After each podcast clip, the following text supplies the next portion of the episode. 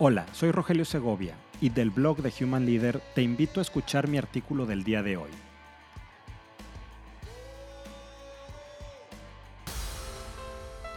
El futuro del trabajo. Cuando hablamos del futuro del trabajo, ¿a qué nos referimos?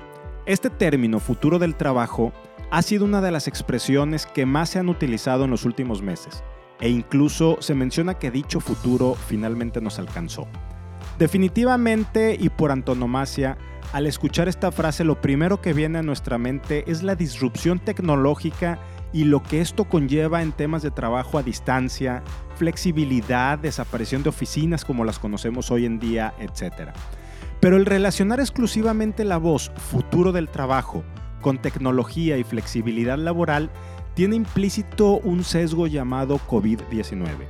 Veamos, hasta antes del primer trimestre del 2020, ¿qué se entendía por futuro del trabajo?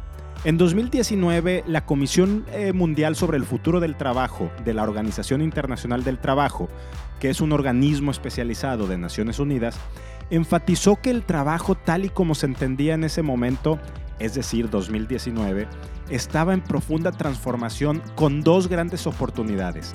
Evitar ahondar las desigualdades y aumentar la certidumbre laboral.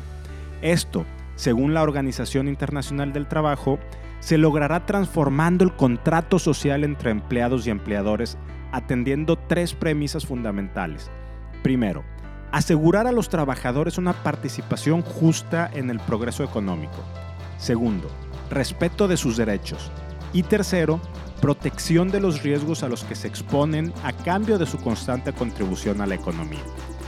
Pero, ¿qué rol tienen los avances tecnológicos en el futuro del trabajo desde esta perspectiva? La tecnología, en dicho futuro, tiene un papel esencial y fundamental, principalmente en asuntos como la tecnificación y la ecologización de las economías. La tecnificación, a partir de inteligencia artificial, la automatización y la robótica, y la ecologización con la adopción de prácticas sostenibles y tecnologías eh, limpias crearán riqueza y millones de puestos de trabajo.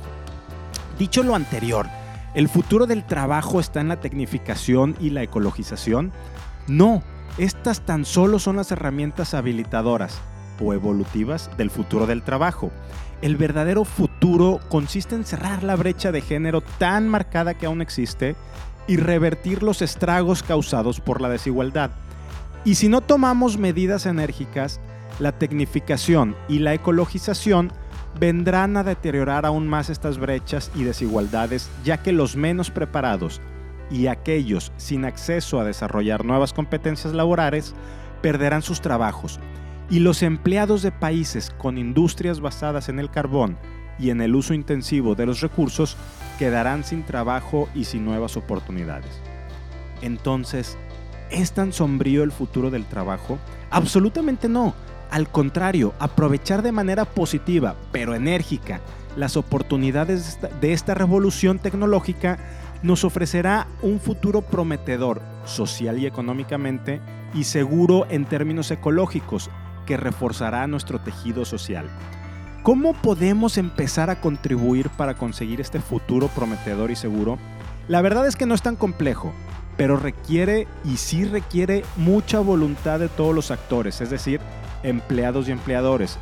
La Organización Internacional del Trabajo recomienda que empecemos a trabajar de inmediato en tres ejes.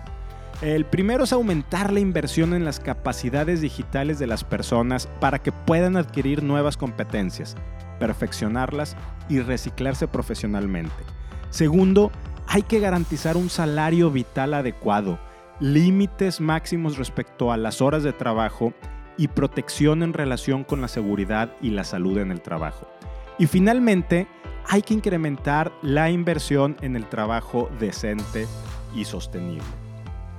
Y al final, todo esto lo podemos lograr sí con voluntad, pero principalmente lo conseguiremos con el adecuado y de acceso universal uso de herramientas tecnológicas como lo es la inteligencia artificial, automatización y robótica. Finalmente, al referirnos al futuro del trabajo, siempre pensemos en la calidad de vida y justicia social de los colaboradores y sus familias.